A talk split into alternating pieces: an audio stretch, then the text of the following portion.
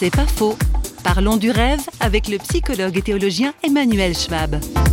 Le rêve, c'est quand même quelque chose qu'on a décidé ni par la volonté ni par la conscience. Donc c'est quelque chose qui nous est aussi donné. D'une certaine façon, c'est une capacité qui est en nous, mais par-delà notre volonté et notre maîtrise rationnelle. Moi, j'ai proposé le terme de transcendance intime, si vous voulez. C'est quelque chose de l'ordre de la restauration d'un regard sur nous-mêmes. Moi, j'aurais envie aussi de le rattacher, ça vous paraît peut-être un peu réducteur, mais à une propriété de la vie elle-même. Quand on différencie une pierre d'une herbe, l'herbe, quand elle a une atteinte qui lui est portée, elle va rassembler ses forces pour venir soigner cette atteinte, pour sauver le tout.